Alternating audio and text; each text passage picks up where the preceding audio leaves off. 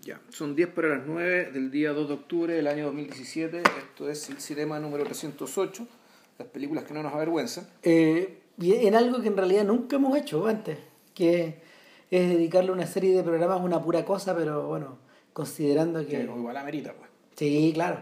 Pongamos, eh, con, con Vilche llegamos a la conclusión de que esta serie de programas se iba a llamar Octubre Rojo. Exacto. Ustedes ya se imaginarán de qué se trata. Bueno, y para los que están medio lentos por la hora, el cansancio, lo que sea, durante este mes, o sea, durante los cinco fines de semana de este mes, o durante cinco capítulos, queremos abordar de directores, eh, realizadores soviéticos, o sea, no rusos, soviéticos, del, del periodo soviético, de- con películas realizadas entre 1917 y 1989.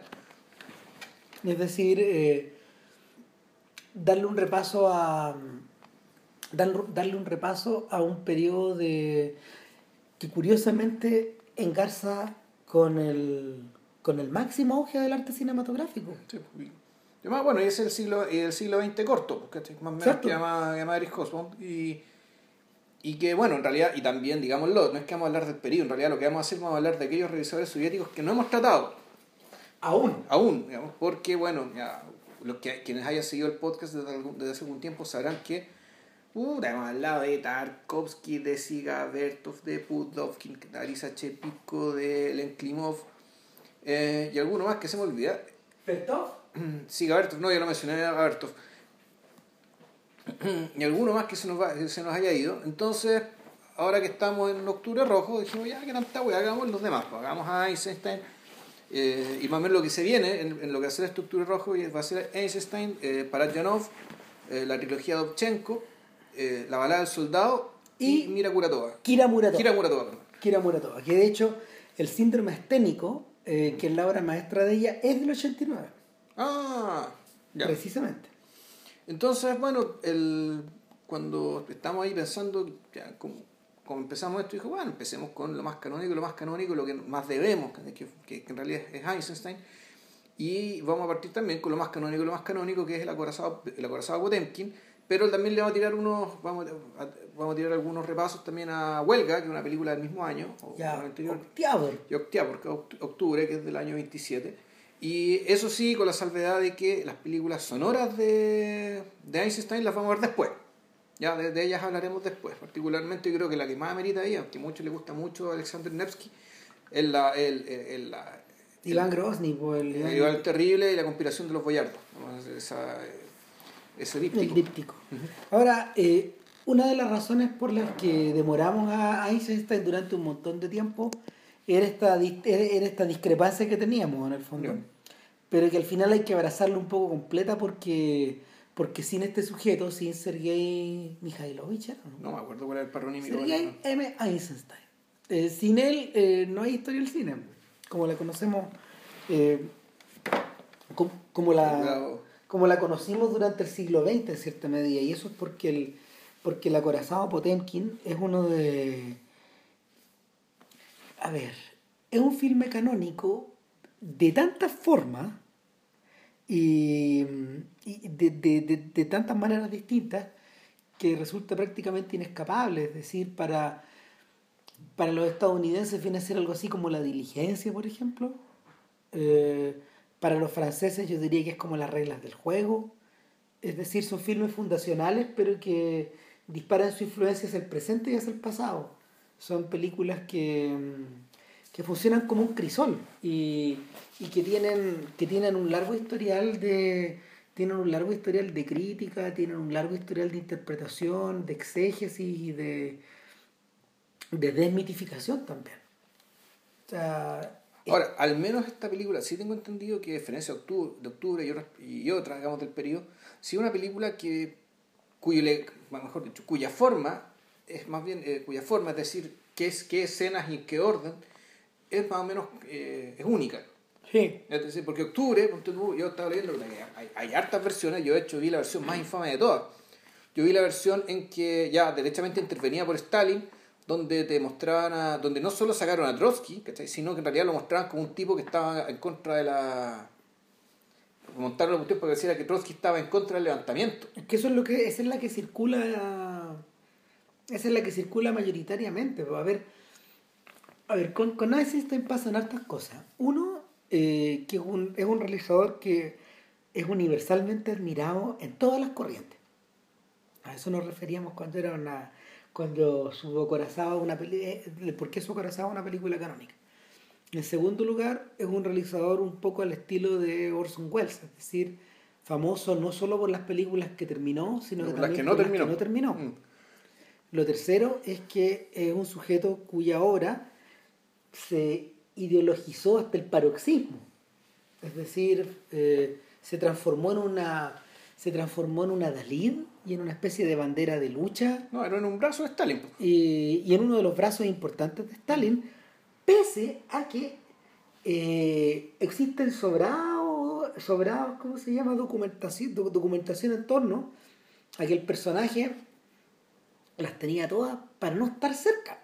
Y, y que una de las razones por las que una de las razones por las que él inició un largo periplo por Occidente entre el 29 y el 32 Bueno, aparte de aprender el sonido.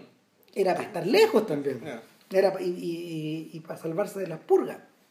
Además, está el otro detalle de que eh, en la medida de que no va a ser, no- de, de que no de que no, la interpretación y lo- la, lo- la crítica y el trabajo sobre Eisenstein se acercan en el tiempo, pasan dos cosas. Uno, eh, aumenta au- su prestigio de teórico aumenta mucho, Ya.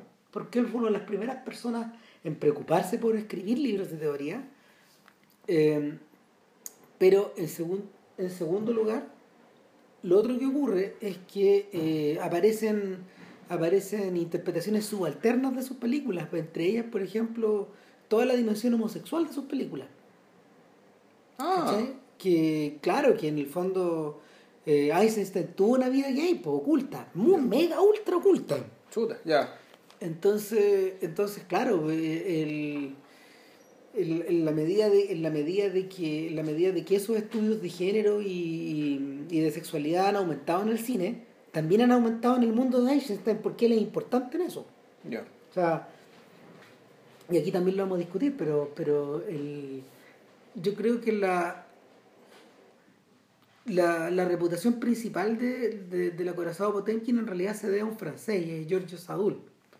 A este señor, a este crítico francés comunista, eh, eh, importantísimo, eh, es uno de los teóricos, uno de los primeros teóricos del cine, pero al mismo tiempo uno de los primeros, uno de los primeros, ¿cómo se llama? antologadores, críticos y y, y, y- y gente que trabajó creando una suerte de canon. O sea, Sadul, Sadul escribió una de las primeras historias del cine universalmente difundidas. Y en esa historia del cine, eh, ¿De qué estamos hablando? 1930, veintitantos, 30, Ah, chuta, ya. 40 por ahí. Y, y en, e- en esas, en esa, en esa obra, eh, Sadul eh, es uno de los responsables de sacarle la cresta a, a los americanos. Ya. Él tenía varios favoritos, entre ellos, no sé, pues, eh, el Chaplin era su, su ídolo máximo. Era súper obvio, digamos, porque Sadul es una persona, Sadul es una persona un poco mayor, creo que, Jean Renoir. Entonces pertenece a la generación que creció, que creció con que creció con Chaplin. Y, y, y Sadul, Sadul eh, se ponía la camiseta con la Unión Soviética al mismo tiempo. Y por lo mismo él difundió, hizo, hizo todo lo que estuvo en sus manos por difundir esta película. Ya. Y, y a pesar de que a Sadul mismo le han sacado la cresta, digamos, porque finalmente lo- la Nouvelle Vague se levanta contra él, eh, él tenía toda la razón con Potemkin. Absolutamente la razón. pues, O sea, estaba parado arriba de una piedra gigante porque, porque en realidad, eh, no sé, así, a, a- a grandes rasgos, a grandes rasgos, eh, Potemkin pone en, Potemkin pone en, en dinámica todos estos principios que Griffith y sus contemporáneos habían des- descubierto. Es decir, eh, eh, es un trabajo es un trabajo en torno al montaje es un trabajo en torno al manejo del tiempo es un trabajo en torno al poder del encuadre eh, al movimiento de la cámara y en último término es poner todas estas estas características que hemos, que, que hemos mencionado al servicio de eh, una historia que es poderosa no solo en términos ideológicos, sino que también es poderosa en términos cinematográficos. Pues, es una gran película de acción. O sea, eh, sí, e, es eso, pero yo creo que la... Si estamos hablando del... claro, de que el fondo, el, lo que hace efectivamente ya se aplica a algo que fue inventado previamente, digamos que en el fondo era lo que nosotros, lo, que nosotros eh, eh, vimos y, discutimos cuando se, hicimos el podcast de Griffith acerca de, la, eh, de lo que pretendía Griffith, que era, era a través de los recursos que da el cine, sobre todo de la, de, la alternancia entre los distintos planos y el manejo del ritmo, querer lograr la, la densidad, la densidad novelesca querer, y querer, querer que el cine imitara eh, o lograra eh, las cumbres de emoción, de penetración psicológica, de también de, eh, de imbricación con el tiempo, con, con, el tiempo y con el espacio y con el lugar, digamos, que de modo que uno sintiera la obra como, como, sintiera esta obra, en este caso esta novela filma, esta novela en imágenes, en, atada un tiempo y un lugar, y a personas que sufrían y vivían, digamos, y que además experimentaban, esto es una cosa que también vimos, que le, interesaba mucho que experimentaran también los efectos del ritmo moderno, es decir, la velocidad de los aparatos, la, velocidad con que la gente se, se, desplazaba.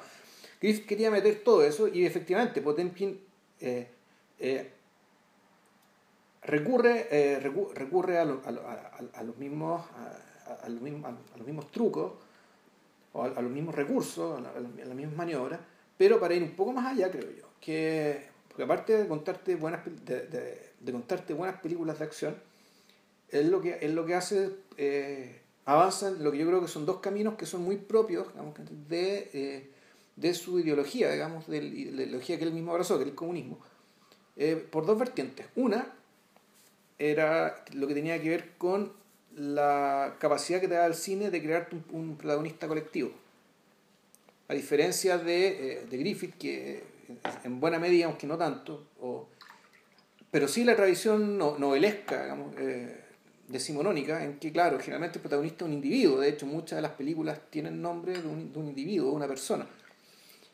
Eh, en esta fase, eh, Einstein lo que hace es una, son películas donde el protagonista es un grupo, pues el pueblo, o es un grupo de marineros, un grupo de obreros, o es eh, o es la, el, el, combinado de gente digamos, que se toma el Palacio de Invierno en, en Petersburgo. Curiosamente, las películas sonoras de, de Einstein tienen el nombre propio de una persona. Claro. Alexander Nevsky e Iván el Terrible, pero claro, porque en aquel entonces, y es muy interesante, el, la revolución ya estaba encarnada en una persona.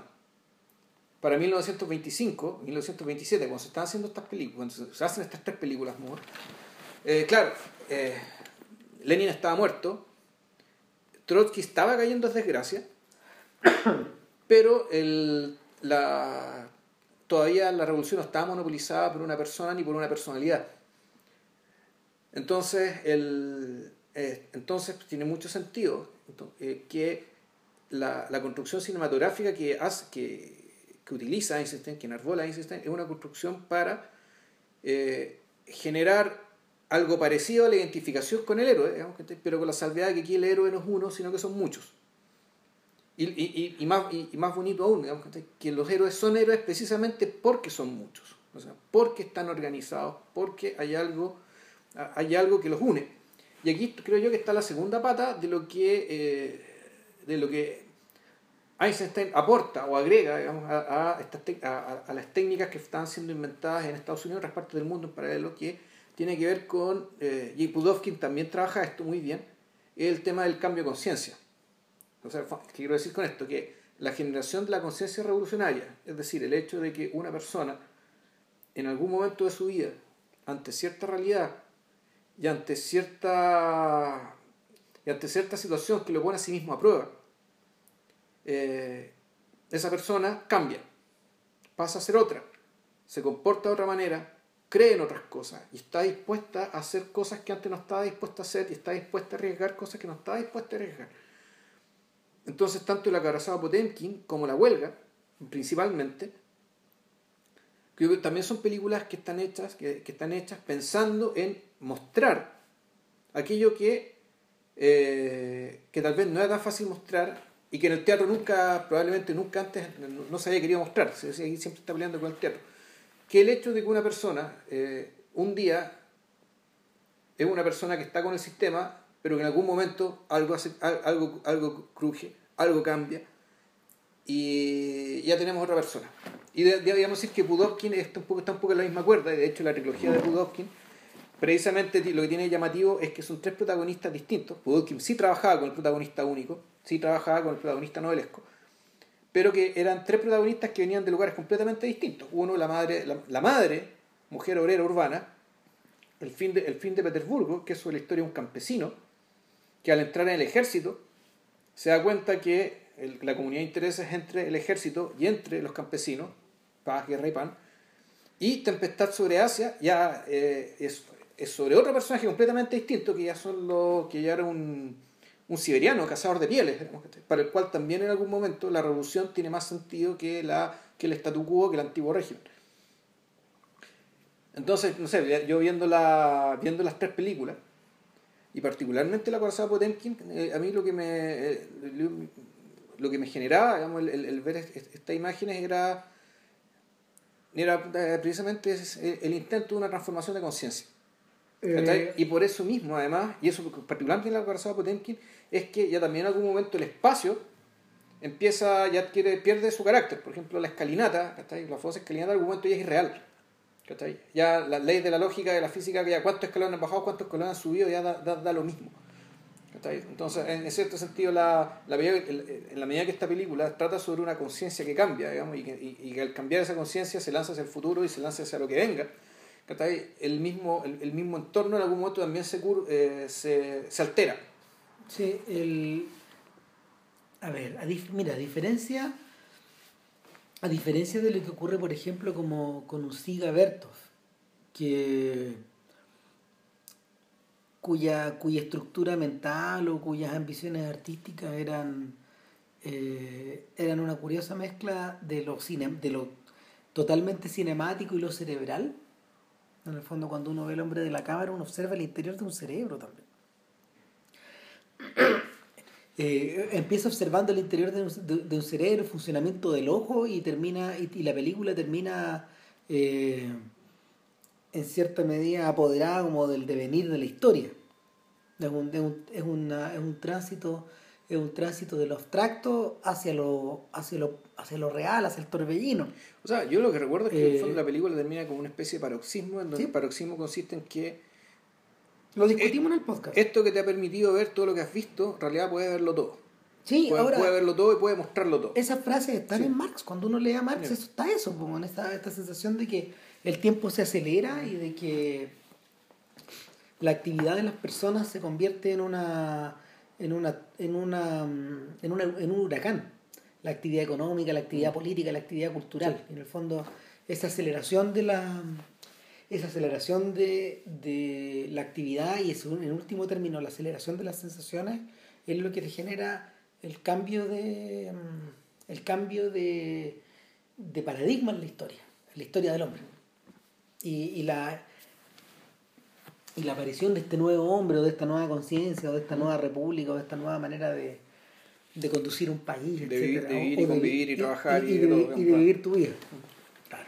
Ahora, en el caso de en el caso de Einstein eso está cruzado eso está cruzado por, por un montón de por un montón de, de mm, eh, elementos que son comunes a las vidas de muchos rusos que vivieron este periodo. Muchos, muchos. Eh, eh, la de Einstein fue una vida arrebatada desde niño. Se, lo, se, lo, contaba Vilche antes de, antes de empezar el podcast. Él era hijo de un matrimonio de un señor de origen entre alemán y sueco, una cosa así. Y un arquitecto y una madre que los abandona muy joven para irse a Francia. Y y un hijo que crece eh, al lado de un papá que defiende abiertamente el zarismo. Tanto que tiene que exiliarse en Alemania después de la revolución. y el hijo no mira hacia atrás. O sea, para ese momento, para ese momento el hijo está totalmente involucrado en un proceso revolucionario, al principio como un publicista del régimen. O sea, él era ingeniero de formación. Sí. Si mal no recuerdo, él era un adolescente cuando fue el cagazo en, en 1905. Sí. Tenía 17 años, si mal no recuerdo. y lo marcó profundamente. Claro, cuando llega la revolución ya era un hombre adulto de 29 años digamos, y rápidamente, y ya, ya a la medida de la treintena, ya eran unos cineastas oficiales del, claro, región. Claro, y a, y a Einstein le pasan dos cosas. Se, se involucra, por un lado, con Lev Kuleshov, que era un teórico del cine. Uno, un, un, pionero, de hecho, de la teoría del cine. Y, y Kuleshov creía eh, que los planos no eran inocentes, tal como Griffith, pero eh, Kuleshov, al revés de lo que ocurría con Griffith, que no se detenía a pensar en el significado de estas cosas y las aplicaba y las modificaba y las masajeaba, etc. Pero a Kuleshov le interesaba eh, eh, la reiteración de planos, pero el uso de esos planos, por ejemplo, con, diversos, con, diversas, um, con diversas combinaciones. Entonces él decía, en realidad lo que crea el cine no es la expresión de un rostro dentro del plano, sino la reacción y la relación que un plano tiene con el otro. No. Entonces está ese típico ejemplo de el hombre que observa eh, babeando eh, a una comida, uh -huh. una comida eh, muy apetitosa, corte, está el mismo hombre que está babeando frente a una mujer. Claro. Entonces, eh, es medio parecido, eh, eh, la lógica que ocupa Kuleshov es medio parecida a la de a la de los a la de los psicólogos a la de los psicólogos de esa época los conductistas yeah. realmente que en el fondo eh, A te genera B B te genera C y es así. Y, y existe una manera de poder eh, utilizar esa combinatoria con eh, con ventajas para hacer tu historia mejor Claro, pero es más allá que hacer tu historia mejor. O sea, porque Griffith también quería hacer su historia mejor. Sí. O sea, Griffith lo que se preocupaba, lo que, lo, en fondo lo que están inventando era que el, el, el, montaje tuviera efectos, pero que el montaje en sí fuera invisible. Sí. Ya, yo creo que eso, eso, es lo que quería Griffith. Yo creo que Einstein en algún momento eh, era indiscutible, digamos, si es que él, él, realmente quería que su montaje fuera visible o no. Yo creo que, yo creo que le importaba menos eso, pero sí era una... Era una era un proceso por el que tenían que pasar. Claro, porque uno viendo las películas, donde la cosa es más evidente, no es tanto en Potemkin, fíjate, sino no. que en octubre. Sí, pues ahí se nota todo. Ahí, ahí en octubre, el, ahí como ya se despliegan los recursos. Por, por ejemplo, este, el, el, famoso que es citado por todas partes, el ejemplo cuando presentan, presentan a Kerensky ¿eh? y alternan su imagen, que, que es una imagen, y, y, y, ahí uno podría incluso eh, criticar de redundancia, a, criticar redundancia, porque la, uno, uno, ve la imagen de Kerensky efectivamente un personaje afectado, soberbio, apagado a sí mismo, vemos una cara con un rostro, con una especie de un poco de desdén que está ahí por la vida, digamos, y, y claro, y en paralelo te muestran a un, un, un, un pavo real mecánico que está desplegando sus plumas. Pero claro, uno podría decir, pero esta imagen del pavo real ya es más evidente, es, me hace evidente algo que esta imagen ya me muestra. Tal vez sí. habría sido más interesante que el, que el, que el, el recurso del pavo real mecánico digamos, fuera para eh, mostrarte un rasgo o algo ya más oculto. Que no se hace una ridiculización, sino que también sea una, una, una forma de conocimiento. Bueno, yo, yo creo que el que logra eso es Bertov. Yeah. El que logra eso sí, es Bertov. Sí, lo logra, me acuerdo de una, una, un caso famoso, un, un divorcio, mm. la, la, la, donde se está, se está casando una pareja, corta la, corta la, la pantalla y la misma toma, la misma, el, mismo, el mismo encuadre, el mismo objeto, y está la otra pareja haciendo con, una actitud completamente distinta. ¿cachai? Claro, es como esa toma famosa cuando el casamiento van en, en Avaricia y por la ventana hay un velorio, sí, está corriendo, ¿sabes? La cagada. Claro. Y eso en el mismo plano. Exacto. Claro, entonces ahí, ahí, ahí tení, ahí tení otro nivel de metáfora mm. y, y, y, otro nivel de puesta en escena. Sí. Pero en cambio, sí si en octubre también hay un, también una secuencia famosa que es que empiezan a mostrar los iconos rusos, muestran los iconos rusos y de repente empiezan a mostrar puta, máscaras mortuarias de, de la Polinesia, estatuas de Buda, estatuas africanas, ¿cachai? Que en el fondo diciendo ya, todo está, eh, eh, que, que, claro, es un discurso religioso, todas estas creencias, como la, la, la creencia oficial del gobierno, del, del eh, del, imperio zarista. Puta, es una superstición más entre muchas. Y, el, te lo dicen de esa manera súper económica. O sea, sin, sin palabras. y sin embargo, al centro de todo eso hay una tremenda ironía. Está en ese documental que nunca has podido ver. ¿Cuál? La idea rusa. Puta, sí.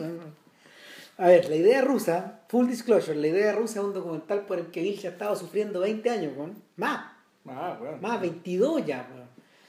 Y es una weá que yo vi En Film and Arts, el. Film and Arts formó parte de, de un largo ciclo que, que fue que lo- los responsables son los del eh, es Colin McCabe del British Film Institute él recibió esa misión Hasta el biógrafo de. el biógrafo Godard Ya. y el amigo de Godard claro pues este, este señor eh, vendió la idea de los 100 años del cine en el British Film Institute de manera que eh, cineastas destacados de todo el mundo hicieran un, un, un programa en torno a los 100 años de su cine. Ya. Entonces está Scorsese con su famoso documental de eh, el cine americano. Ya. Eh, Chima fue el de Japón. Hizo el de Japón, que es el más polémico de todos, Ya. porque, porque Oshima habló de una pura cosa nomás. O sea, habló de habló de- desde él mismo, desde él mismo ordenó toda la cuestión. Ya. Es bueno, pero es, es jugado. ¿no? Pero claro, o sea, para fines conmemorativos es dudoso. O sea, es- Claro. es- ya. Eh, está el, es- está un- uno que es muy choro, que es de Stephen Frears, Eso es el cine británico. Typically British, que es muy bueno. Eh, está la idea rusa, que ¿Ese no, no me acuerdo quién lo hizo, francamente no me acuerdo. Y eh, ¿Y el representando, representando el cine francés está Godard, Ah, pues, bueno, obviamente, porque era amigo Sí. de él. Y claro, eh, eh, es bien atroz porque en el fondo es una tremenda invectiva a Michel Piccoli, pues, weón, que lo cita Ya. como, como, el, como el personaje de los 100 años, el weón que colaboró con todo, el presidente de la academia Claro. francesa, y le saca la chucha en un restaurante, o sea, lo, lo, lo acorrala, a increpar, lo lo y lo y lo huevea y lo aprieta y lo aprieta y lo aprieta. bueno. Y es un gran documental. Eh, pero, pero claro, eh, en el, el, el, de la idea- el, de la- idea rusa plantea una idea fascinante. po. Porque él dice, la pregunta original, y en el fondo es la pregunta que también cabe hacerse a propósito de Einstein y de Kuleshov, es por qué, por qué el soviet, en el fondo, desde el principio entendió que el cine era tan importante. Pero es obvio, Esa es la pregunta primigenia. es obvio. ¿Cachai? Porque él es el arte nuevo para el mundo nuevo. Y ese es el punto de partida. Y- Claro. Y Entonces, eso, ya, y eso también lo conversamos con Bertov, digamos, también se hace muy evidente. sí. ¿cachai? Yo, claro, cuando vi las películas de Bertov ya tenía la idea en la cabeza. Cuando las vi por, por primera vez las de Einstein, no.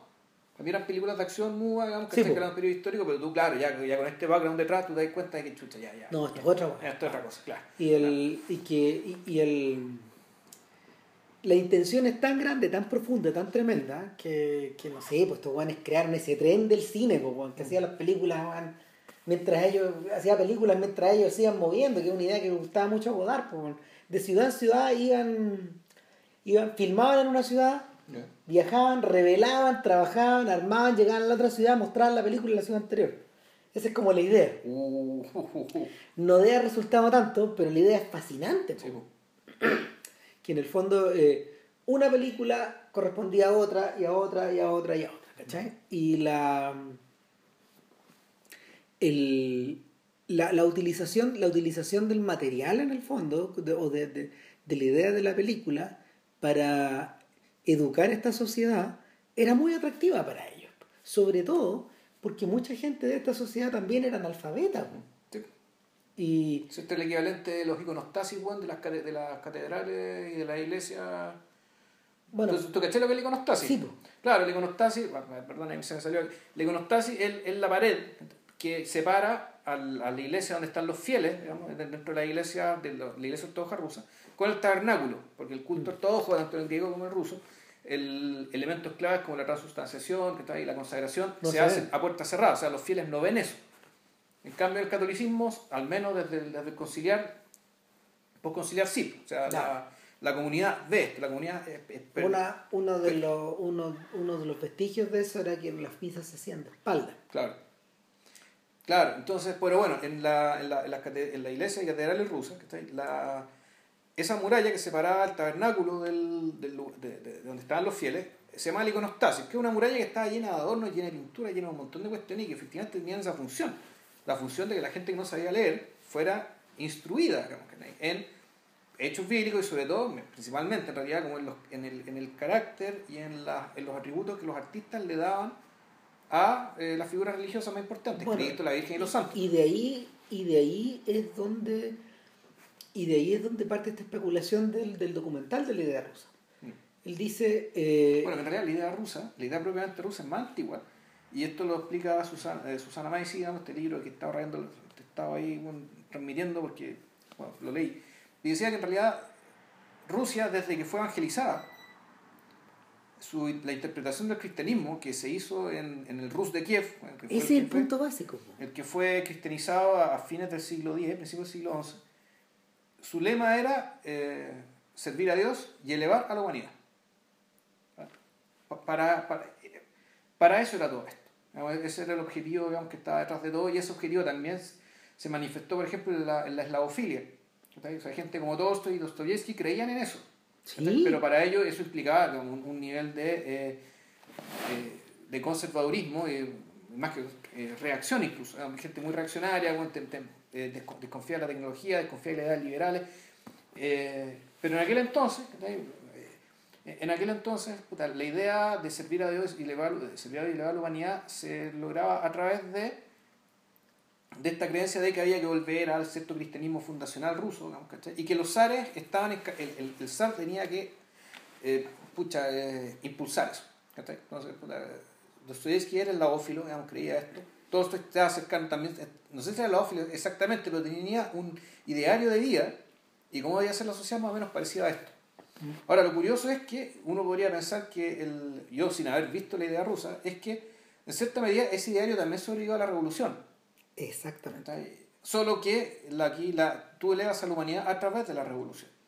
El, una, una de las conexiones en el fondo, una de las conexiones en el fondo eh, es que pareciera ser, o por lo menos, no sé, por los tipos que han estudiado el arte ruso y en el fondo el alma rusa y, y la historia del país, eh, es que desde la época de Kiev, la idea del icono, de la figura, de la, del, la idea de la imagen, finalmente. En último término, la idea de la imagen eh, es, eh, es absolutamente preponderante en la fe, en la educación y en una vía moral. Entonces, eh, es, es, con, es, con este, es, con esta, es con este concepto que se remonta más de mil años hacia atrás, donde con, con, este concepto es con, lo que en el fondo, en principio, estos sujetos tenían que luchar. Y, y, y mucho de la propaganda de la época hizo, hacía, hacía énfasis en eso, en que íbamos a cambiar esta idea.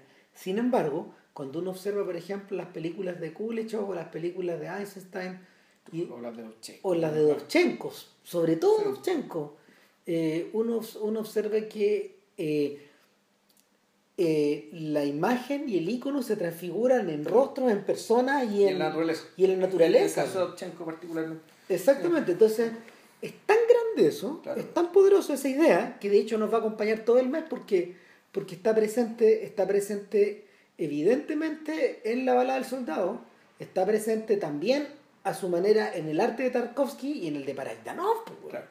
Claro, bueno, para Yanov viene, igual viene de otro lado, ¿cachai? Mm. Para Yanov es armenio, sí. Y su relación ya con la, o sea, con la imagen y con su imaginería, una imaginería bien distinta. Bueno, ya vamos a hablar de otro personaje. Pero, eh, pero qué bueno que nombraste a Tarkovsky porque Tarkovsky en el fondo es un hijo espiritual de Dovchenko. Más que la Einstein, digamos, es Exactamente. Su, su gran la, y, y, el, el, y, la idea rusa, la idea rusa es muy chora porque parte con, con ellos y termina con Stalker. Claro. Con Stalker que, que eh, es, la, es la apoteosis de esta, de esta idea. o de este concepto, de esta sensación de que es algo que pervivió y que se transformó y que coleteó al interior del cine soviético de una manera tan intensa que sobrevivió evidentemente en el mundo del acorazado Potenkin, sobrevivió en la era del realismo socialista y de las comedias musicales de pro Stalin, eh, con la exaltación también de la naturaleza, con la exaltación de los rostros y, y, del, y, Claro. y del campo y del campesinado. No, claro, y, no, y tú- además tú ves las películas rusas de ahora, donde se ve insectos, mira, está ahí, Ahí está, ahí está, pero vivo. ahí está. Con Sokurov, fíjate que es, Es más raro. Es más raro, pero, pero insecto, la agua es clarísima. Claro. Es claro, es clarísimo. Ah, Es que pareciera ser que para estos efectos, bueno, hemos visto, no hemos visto todo el Sokurov que deberíamos, pero para estos efectos, eh, a él, digamos, Sokurov también tiene a él hartas vertientes. exactamente, y- pero a él su ser europeo le importa muchísimo. Sí. Eh, eh, es una, en ese sentido, en ese sentido es, insólito, pero, pero Sokurov está hermanado con Pushkin, Sokurov está hermanado con Nabokov, Sokurov está hermanado con esa gente, con Stravinsky, con estos gallos. Hmm. O sea, y es un artista de ese mismo tamaño también, pues. Es un Sí. buen inmenso. Un impor- sí, importantísimo.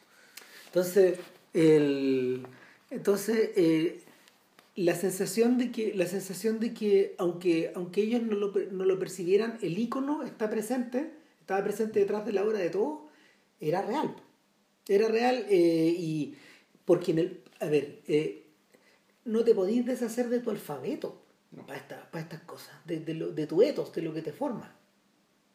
Eh, es lo mismo, por ejemplo, que ocurre con. Es lo mismo que ocurre al corazón de Jean Renoir, al corazón de John Ford, y, y es por eso también que Einstein es tan grande. Si, si, si al, al recurrir a eso, finalmente recurrió a lo más profundo del mismo.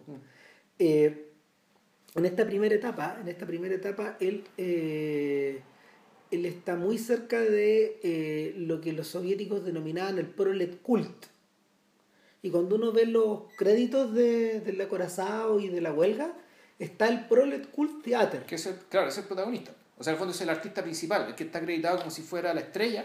Sí, po. Ellos son la estrella. Claro, y el Prolet Cult Theater, o el, en realidad el Prolet Cult, era una, era una organización cultural, era, a ver, no, era la, fue la respuesta, fue la respuesta instintiva del gobierno a una tremenda, a un tremendo renacimiento cultural que se produce con la revolución, eh, a nivel de, a nivel, a nivel, a nivel urbano, a nivel comunal, a nivel barrial. Se, formaron muchas asociaciones de gente. Eh, se calcula que había 84.000 miembros eh, activos y 500.000 miembros flotantes. Ya. Pues bueno, los rusos se miden en, en unas Sí. cifras gigantes. pues. Entonces, en, estas- en estos cientos de grupos que se formaron, eh, claro, el, el, el, el- el espacio en el que flotaba en el que flotaba Einstein, que era un espacio donde importaba la plástica, donde importaba la música, eh, donde importaba el, donde importaba cómo se llama el arte abstracto, etcétera, eh, fue, fue clave la ayuda de esta gente, po. Y, y, y era, y era su materia prima. Sí. Era un poco lo que ocurría, era un poco lo que, ocurrió- lo que le ocurrió a, a la gente que trabajó, eh, a la gente que trabajó, ¿cómo se llama?, en las compañías de teatro financiadas por el New Deal en Estados. Unidos. Es la, es la misma sensación. ¿Cachai? Gente como, no sé, pues, el mundo que creó a Elia, Ca- a Elia Kazan, a Arthur Miller, a Nicolas Rey en Estados Unidos, al propio Orson Welles, gente que está estimulada por eso. Entonces, eh, el Prolet Cult incluso incluía a la esposa de Lenin. Estaba metida ahí en. O sea, la viuda, la- pero claro, estaba metida, estaba metida, estaba metida. No, pero la- en ese tiempo la esposa, si todavía no había muerto, bueno. Eh, eh, eh, murió el 24. Claro, Ah, bueno, esto parte como el 18, Ya, 19, ya. por ahí, claro. Entonces, entonces el, el mundo, el mundo, maldita Toyotomi murió. No, se acabó la parafina. Puta bueno, la. Bueno, la la weá, la la weá es que el, el punto, el punto esencial aquí es que eh, fue una manera también de ocupar esta tremenda efervescencia.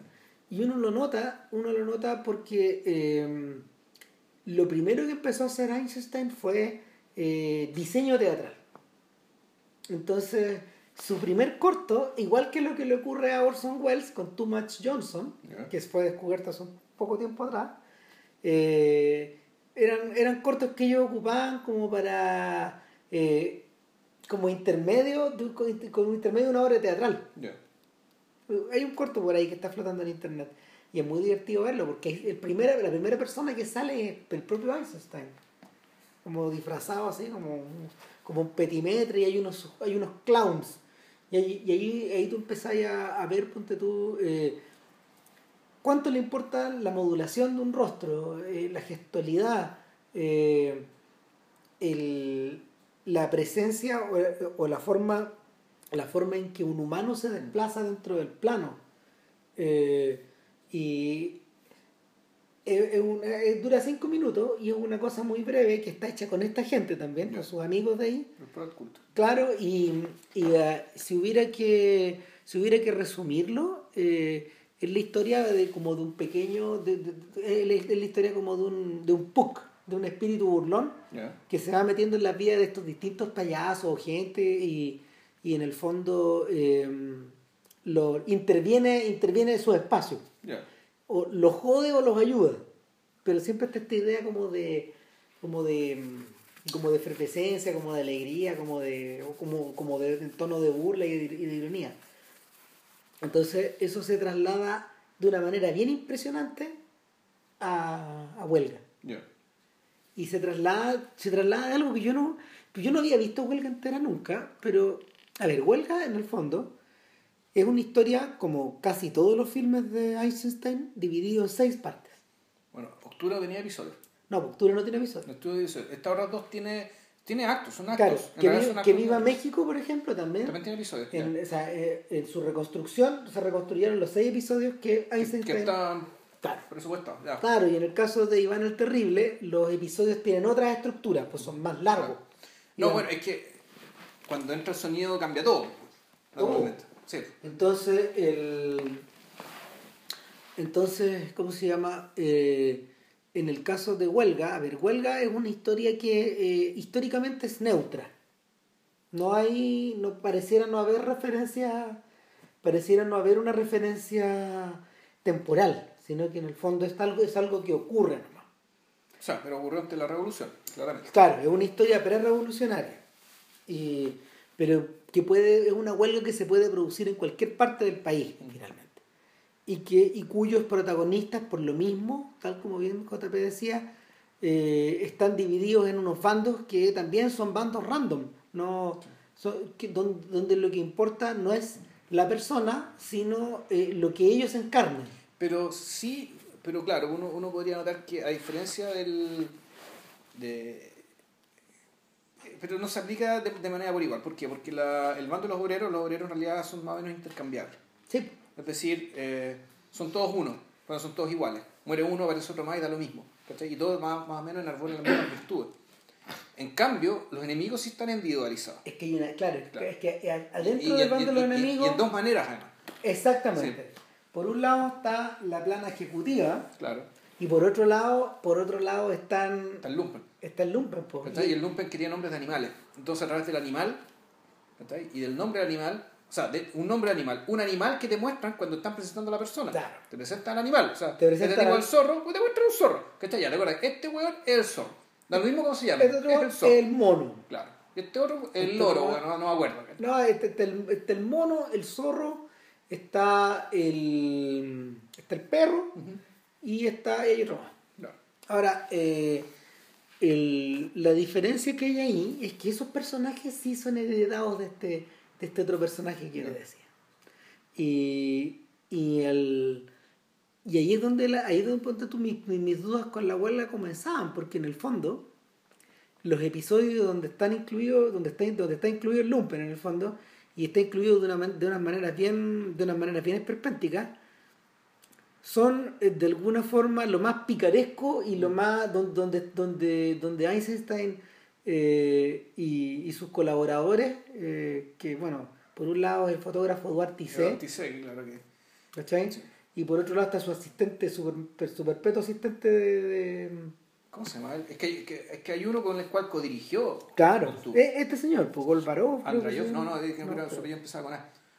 Eh, bueno, lo, que, lo, que le, lo que le ocurre a, a esta película es que y, yo creo que a lo mejor por eso tampoco no te gustaba tanto en relación a la otra, es que está está súper desbalanceado. Porque el... O sea, yo la vi de nuevo, me gustó más. No, yo, yo la volví a ver, yo, yo la había visto a la mitad y me gustó más, pero, pero lo, que, lo que le ocurre a la película es que eh, los caracteres de los distintos, de los distintos, ¿cómo se llama? Eh, de los distintos mundos que, en que están habitando estas personas, no son igualmente interesantes. Y evidentemente el lumpen es más, es más interesante que la masa. Es más interesante porque, porque está más caracterizado, porque está trabajado teatralmente. De hecho, ahí tú veis que estos tipos son actores de teatro. Mm. O sea, en relación, por ejemplo, a los a la, a la masa que pudo haber sido, que pudieron haber sido actores Aficionado. actores aficionados, claro, o gente nomás. Sí, o no actores. O no actores. Entonces, en ese caso, en ese caso, por ejemplo, yo, yo decía, a ver, la historia de la huelga, la historia de la huelga empieza evidentemente con problemas entre los trabajadores y el capataz. Así bien básico. Abajo. Abusos, abusos chicos, abusos de lucas, abusos de pérdidas de instrumentos, gente que No, que en realidad eso, la pérdida de instrumentos ya es el segundo acto. Claro, Porque pero- cuando el primero es, todo, todo parece tranquilo en la fábrica, es el primer acto. Segundo, puta, empieza la huelga.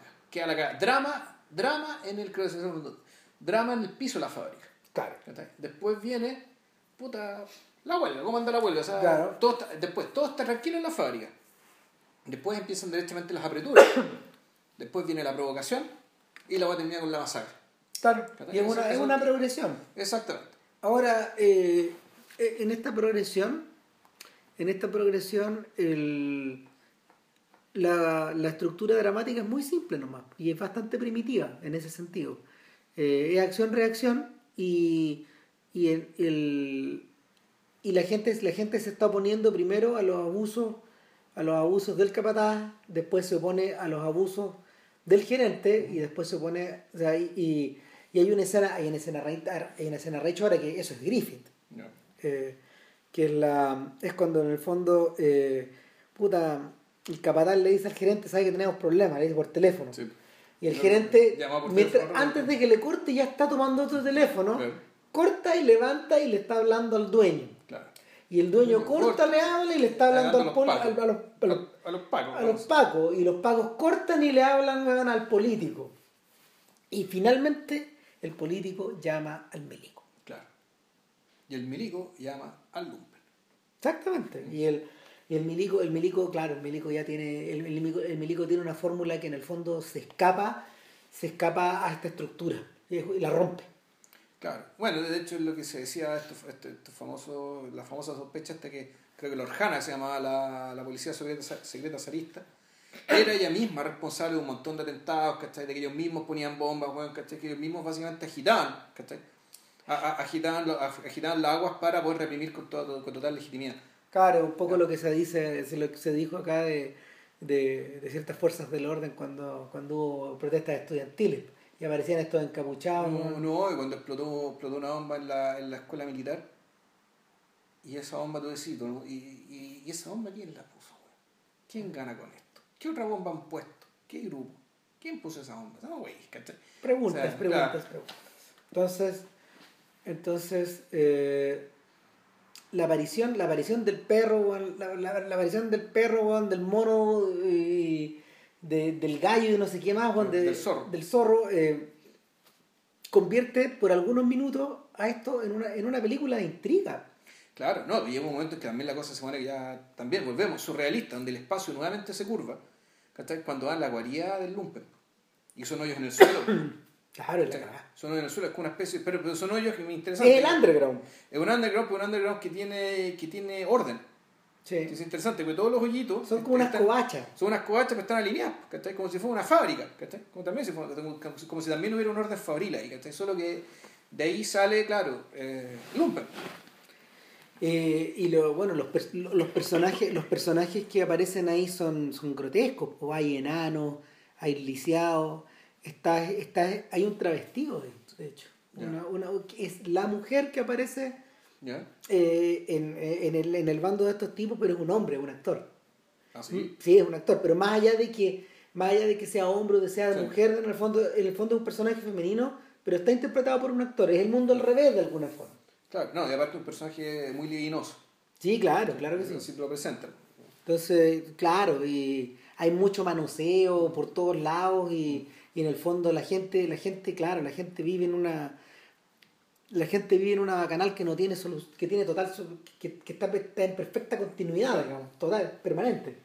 Eh, tanto así que el momento en que el momento en que ellos sabotean parte de la industria Hay hueones que están tan metidos en, en la hueá de sabotar que se queman. Sí, pues. Se Se, le, quema. se le derrumba la cuestión encima. Claro. Entonces, O sea, son el- solo insectos que se, van, que se queman con el fuego. básicamente, así y, y que están ahí, claro, y que están ahí para verlo arder. Claro, pero da lo mismo porque hay más insectos. No, claro, o sea, el, hay, hay, hay una, esa- hay una escena, y bueno, y ahí es donde, ahí es donde por ejemplo, am, la voluntad de contar cosas se, se, se lleva a lo mejor de Eisenstein en algunas escenas, porque por ejemplo, hay, hay momentos donde el zorro weón, aparece persiguiendo gente weón, y no sabéis para qué. ¿Cachai? Y, y, y el, el hecho de el hecho de, de verlo de verlo circular malévolo por distintos lados es lo que interesa es como eh, eh, eh, el hay un, hay un hay, buen- hay momento en que la cuestión parece James Bond, pues, bueno, el que tiene una cámara chica escondida bueno, en una cajita. bueno es que, es que estaba pensando en Fritz Lang pues. yo me pregunto yo me pregunto si estos jóvenes habrán visto Habrán visto, vieron a Mabuse, ¿no? No, no, o sea, no solo a Mabuse, pero también a espiones y a, y a, estas, a estas seriales, a estas seriales que los alemanes comenzaron a hacer a finales del a finales del, del, del- de la década del 10 para el 20, que en último término eran pura chimuchina, era, era, era pura aventura barata que era transfigurada por obra de estos huevones en, en alguna, a veces en grandes películas. Sí, bueno, porque si uno lo piensa, el, en el fondo, la, la forma en que te presentan al Lumpen, a, a diferencia de cómo te lo presentan las películas de Lang, que lo presentan como, y esto hablado un montón de veces, ¿cachai? Como una especie de orden ¿cachai? que ayuda a mantener el verdadero orden. Hasta del caos. Aquí, eh, y por lo tanto, y, y por lo tanto también, al igual que el, que el orden oficial, también tiene jerarquía, tiene líderes, tiene presidente, pero sobre todo tiene valores. ¿cachai? Y por eso es que este, esta gente es la que juzga, es la que juzga y ejecuta al, al vampiro de Dusseldorf. Eh, pero que, eh, en cambio, aquí te repiten la estructura, o sea, te dicen, hay una estructura, hay una especie de presidente, que de hecho tenía un nombre, me acuerdo, es como el, un- como, como el era como un kingpin, pero no el Eh, el rey. El rey, le decían el rey, No, se llama el rey. ¿Se llama el rey? Sí. que también tenía, claro, el bajo mundo también tiene una estructura, tiene un orden que sé yo, pero eso es un orden que esté absolutamente, eh, eh, más bien es que no es el caos, ¿cachai? o mejor dicho, es, es, es una de las herramientas más eficaces del orden. Entonces lo que hace, claro, Einstein es, una, es la lectura revolucionaria, ¿cachai? De este fenómeno que ya, puta, que, que, eh, que Lang ya había identificado y probablemente otro antes que él también. Sí, eh, yo creo que en parte tiene que ver con el surgimiento también de la, de la idea de la masa, de la masividad. El, y ahí, en ese punto donde, en ese punto donde el icono ya no le sirve, la idea del icono ya no le sirve a Eisenstein. Porque cómo reflejáis, cómo reflejáis un movimiento que, no, que en principio no debiera tener, o sea, que, que, que perdido en la multitud no tiene rostro. O sea, o al revés, tiene muchos rostros. De hecho, en, en Potentium sí funciona. Porque ahí, porque la, la masa, la masa es un ser de un millón de cabezas. ¿Cachai? Y que está. Es que primero la masa está en el barco. Sí, pues. también es masa. Sí, claro, es masa. Hay uno, o sea, hay un, hay una mm, hay unos estudios súper detallados acerca de la traslación de las personas adentro del barco. Ya. A ese nivel han llegado para diseccionar a esta weá. Eh.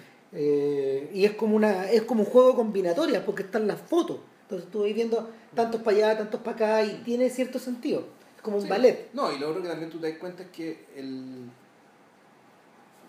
no hay tantas tomas. No son, eh, la, la película está tan preocupada de mostrarte el barco en tanto barco, sino que está No. más bien preocupada de mostrártelo como industria.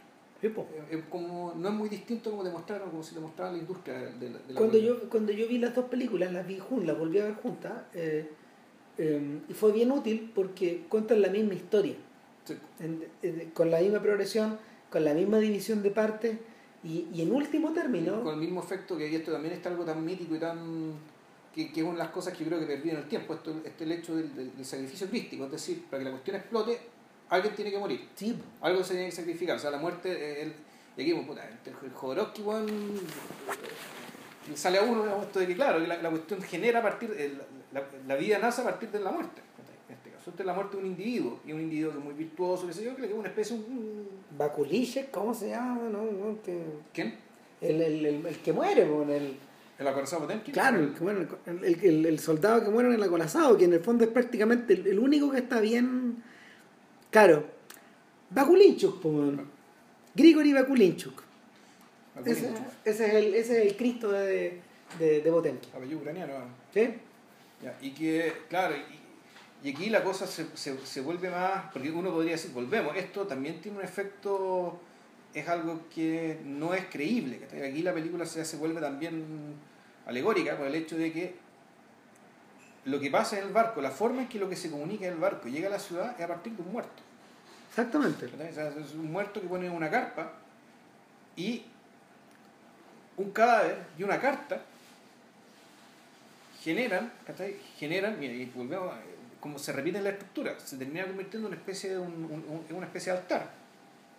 O sea, aquí hay una cosa, aquí se congrega gente en torno a alguien que se sacrificó por ellos. Hay un gran velatorio donde miles de personas pasan por delante de Claro, la carpa de Bakulinchuk. Entonces esta cuestión se convierte en una especie de milagro, el milagro de porque hay un muerto acá. Leen la carta, y resulta que la carta, la carta y el hecho narrado, digamos, terminan efectivamente generando esto, esto que, conversamos antes, el cambio de conciencia. Es decir, un montón de gente que eran transeúntes, gente que pasaba por ahí, eh, gente que estaba haciendo su vida y que sin embargo, debajo de sus cabezas, sabían que algo andaba mal, sabían que algo no se ajustaba, sabían, sa- sabían que algo iba chueco.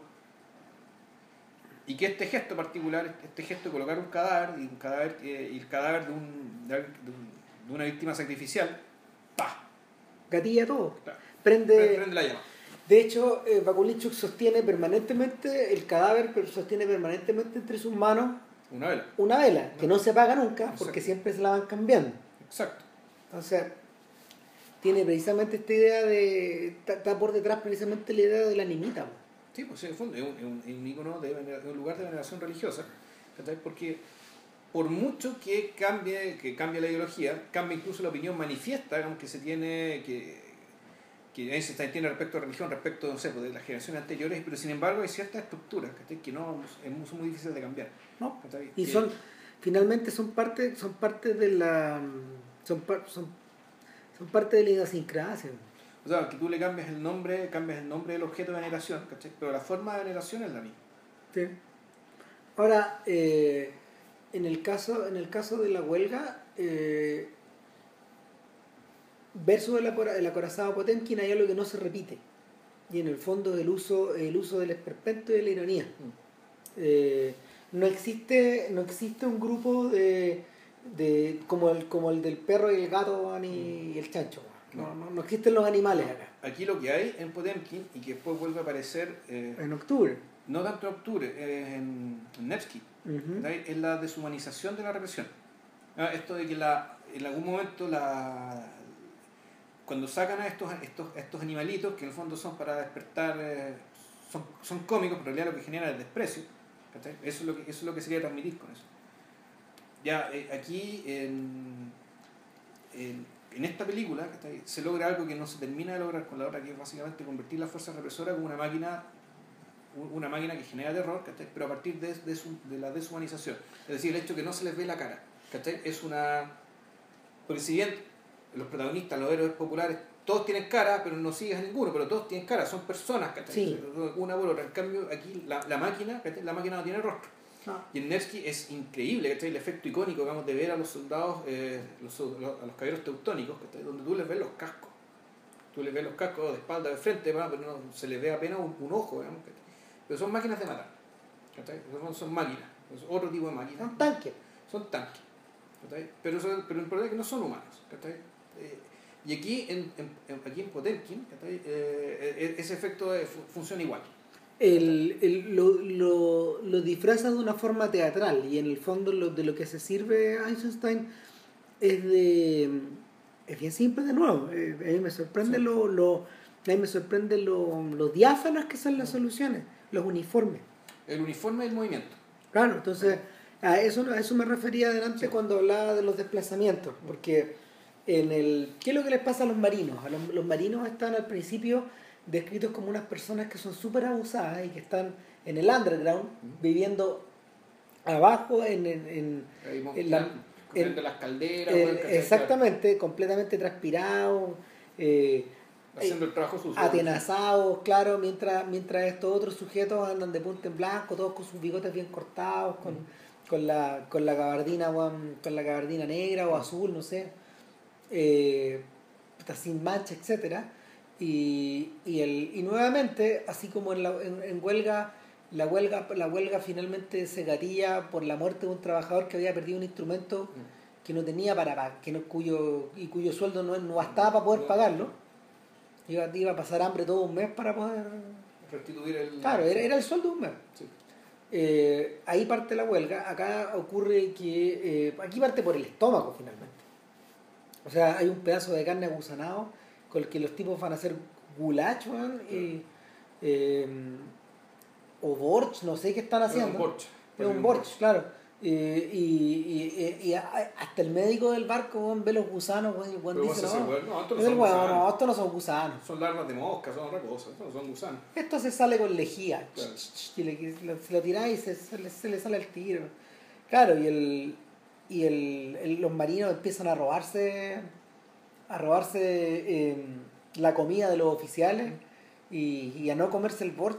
Claro. Sí. están eh, de- que están moviéndose al ritmo del barco finalmente Claro. eh, donde ya no hay personas, están, están, están las, están las mesas y están las cacerolas, y, y, y está la sensación de un equilibrio que está a punto de romperse. Está ahí. Ahí estamos, pero no, eso es muy bonito. O sea, Sí, pues además, yo creo que esto también está pensado un poco a la gente que tiene esa experiencia, que yo que, que, que, que te inclina a pensar que esas mesas, la medida que hay peso encima, que está la comida encima, eso se estabiliza. sí, ¿cachai? En la medida que están los tipos comiendo al final de la mesa, la cuestión está, está quieta. ¿cachai? Pero como no hay nadie, se mueve. o sea, al fondo, la, la, que- la legitimidad digamos, de, de- de todo este orden ya se fue, pues la cuestión se mueve para todas partes. ¿cachai? Está cagada. Mm. Está a punto de romperse el equilibrio.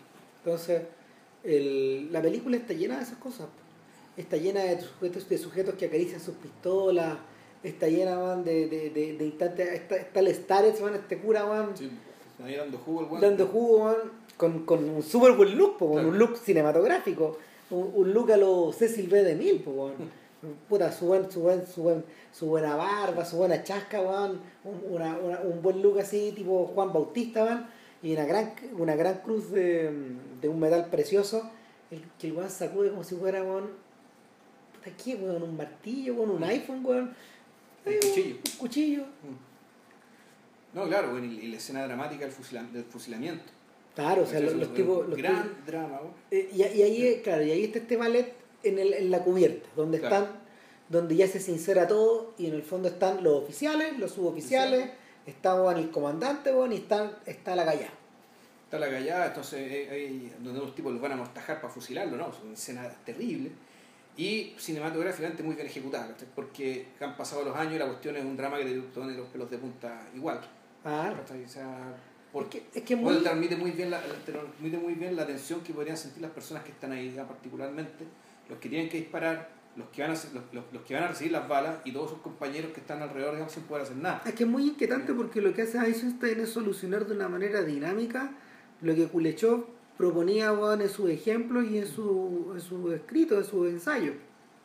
Y es que Kuleshov insistía en que la reiteración era buena. Entonces, ¿qué pasa, qué pasa en el, el acorazado? Hay muchas imágenes que son reiteradas, es decir, corte, plano contra plano, plano. Y volvemos al mismo plano varias veces. Y, y en el fondo, cuando volvemos, a veces la reacción es para una cosa, a veces es para otra. Y, y, y- y otra cosa que, de la que se sirve mucho Einstein es usar la reiteración para eh, mostrar un movimiento, que es lo que haría muchos años más tarde Sam Peckinpah hasta el cansancio en la pandilla salvaje. Es decir, para, para exacerbar en la potencia de un disparo o de una caída, lo muestra desde varios ángulos. Lo que hace acá Einstein es- eh, tiene que ver con un poco lo escultórico, va cambiando la, la inclinación del plano, va cambiando el ángulo, la angulación, y vas vas viendo, vas viendo este, este, este, este estatua que se empieza a mover. Claro, pero al mismo tiempo lo que hace es que eh, el fondo es concentrar el tiempo, es decir, Sí, un segundo no dura un segundo. lo estira. Lo estiras, ¿cachai? Lo estiras, los, los tiras, los tiras pero llenándolo, ¿cachai?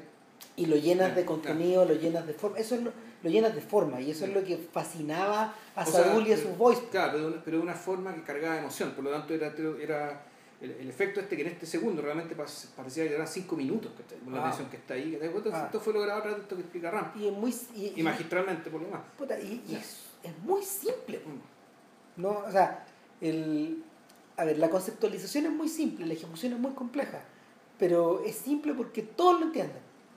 Y no, al revés de lo que ocurre con las películas de Bourne, por ejemplo, o con las malas escenas de acción de las películas de Bond, de, Bond o, o, de cualquier otra de estos días, donde, puta, no sé, los Dark Knight 3, ponte tú, no sé, eh, donde las peleas, a combos, son inentendibles por la cantidad de corte que hay, acá todo se entiende. Eh, hasta el punto eh, hasta el punto donde lo machacón se transfigura, que que es la, es la escena de la escalera, que es tan importante para Einstein que ocupa un capítulo completo de la película. La película, el capítulo se llama La escalera de Odessa. La escalera de Odessa, la escalera de Odessa. Y que también las escenas más pirateadas, uh. homenajeadas, referidas, como también. Claro. Cabe decir, claro, que en realidad los mejores homenajes han sido los más descarados, eso es divertido. Mm. Porque el, el, homenaje de los intocables, que es súper bueno, es súper bueno es desquiciadamente descarado, no, Está en la cagada que hasta se cae, un, hasta se cae un coche, un coche guagua. Es que sí, no, que ahí está el corazón del asunto, pero claro, eh, son otros códigos, son otra época. Sí, claro. Y tiene que cambiar el final también. Sí. Pero, pero eh, en el fondo, como, como señalaba JP al principio, en esa escena de la escalera pasa. la escena de la escalera refiere a todo lo que hemos hablado antes es decir, al uso del montaje, a, una, a unas convicciones teóricas súper apasionadas y súper asumidas y súper bien ejecutadas. Eh, a la primacía, a, la, a, la, a, la, a este diálogo, a este diálogo eh, bien desenvuelto que se produce entre la masa y el individuo, entre filmar a gente innominada y destacar decenas de rostros de momentos, de, instantes. Mini historias, en el fondo, lo que estáis contando. Exacto, entonces el, el icono se transfigura en historia, en, una pequeña historia, en un pequeño cuento apretado. Entonces, eh, el, y, por si fuera poco, el weón se manda unos traveling a todo chancho por arriba de la escalera. Que, en ascenso y en descenso. Y el, estira el tiempo, lo comprime. y en algún momento, como la escalera se come todo, entonces perdí, referencia. El mundo entero es la escalera. Claro. O sea, la escalera es todo. No tiene principio, no tiene fin. es, ya, ya es un espacio que habla solo. No, la escalera, la escalera es todo. La escalera es el descenso del infierno, la escalera es la expulsión del paraíso, lo que tú queráis. El descenso de la barbarie. Exactamente. La escalera, la escalera es es como se llama eh, el peso de la gravedad no eh, finalmente el peso de la gravedad y en la condición humana entonces eh, es por eso, es por eso que es por eso que hasta, hasta el día en que se acabe el cine este weón va a estar, va a estar, va a estar arriba. y la escolera también es, es otro salto más a la metáfora de la alegoría, Porque eso además te da el pie para un final que es falso. Exacto. te, habla la película termina con algo que en realidad no pasó. Y si hubiera pasado no importó porque le sacaron la cresta igual, Porque la revolución llegó dos años después. Entonces, esto que pasó, que te lo muestran al principio como algo que tiene, que tiene fecha, que tiene lugar, y en algún momento ya se abrió. Claro, se abrió la historia, o sea, se convirtió, se, convirtió ante tus ojos en un mito. mira, en, ese sentido, en ese sentido la escalera de Odessa, los escalones de Odessa cumplen la misma función que el Guernica cumple para, para el arte del siglo XX también. Eh, eh, eh, son, son, son eh, son obras de arte que pueden compararse entre sí. Porque, porque claro, cuando tú estés parado delante, o hay, cuando tú miráis la weá en un libro, cuando tú la veís en el YouTube o, en, o en, un, en Google, o, cuando tú estés parado frente a la obra, la diferencia. estuvo, estuvo en el MoMA muchos años. Y la volvieron a España. Y ellos la devuelven al Museo Reina Sofía. Ya. Eso está en Madrid ahora. Claro, pero la diferencia que ocurre ahora es que al revés de lo que ocurría eh, en, en, el, en el MoMA, donde, donde en el fondo estaba colgada, estaba colgada como un manifiesto político finalmente. Eh, el, acá, acá la obra, la, la, obra lo engloba todo porque está además acompañada por decenas de, de pinturas de los de, de, de la ¿cómo se llama? como dirían los franceses, los étages es decir, las distintas etapas del cuadro en cuadros de, en cuadros separados. ¿Como ensayitos que tenía? Claro, ensayo, eh, la mujer con la vela. Eh, o sea. Es, no, y pinturas hechas. Okay. Era, tan, era tan la cagada, claro, es como el, los caballos, ponte tú, el toro, todo eso estaba hecho en, en, en, secciones.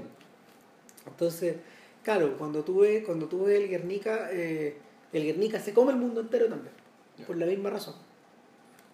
Interesante que todavía no se ha hecho ni una obra total ni de Hiroshima ni de Auschwitz que tenga ese efecto.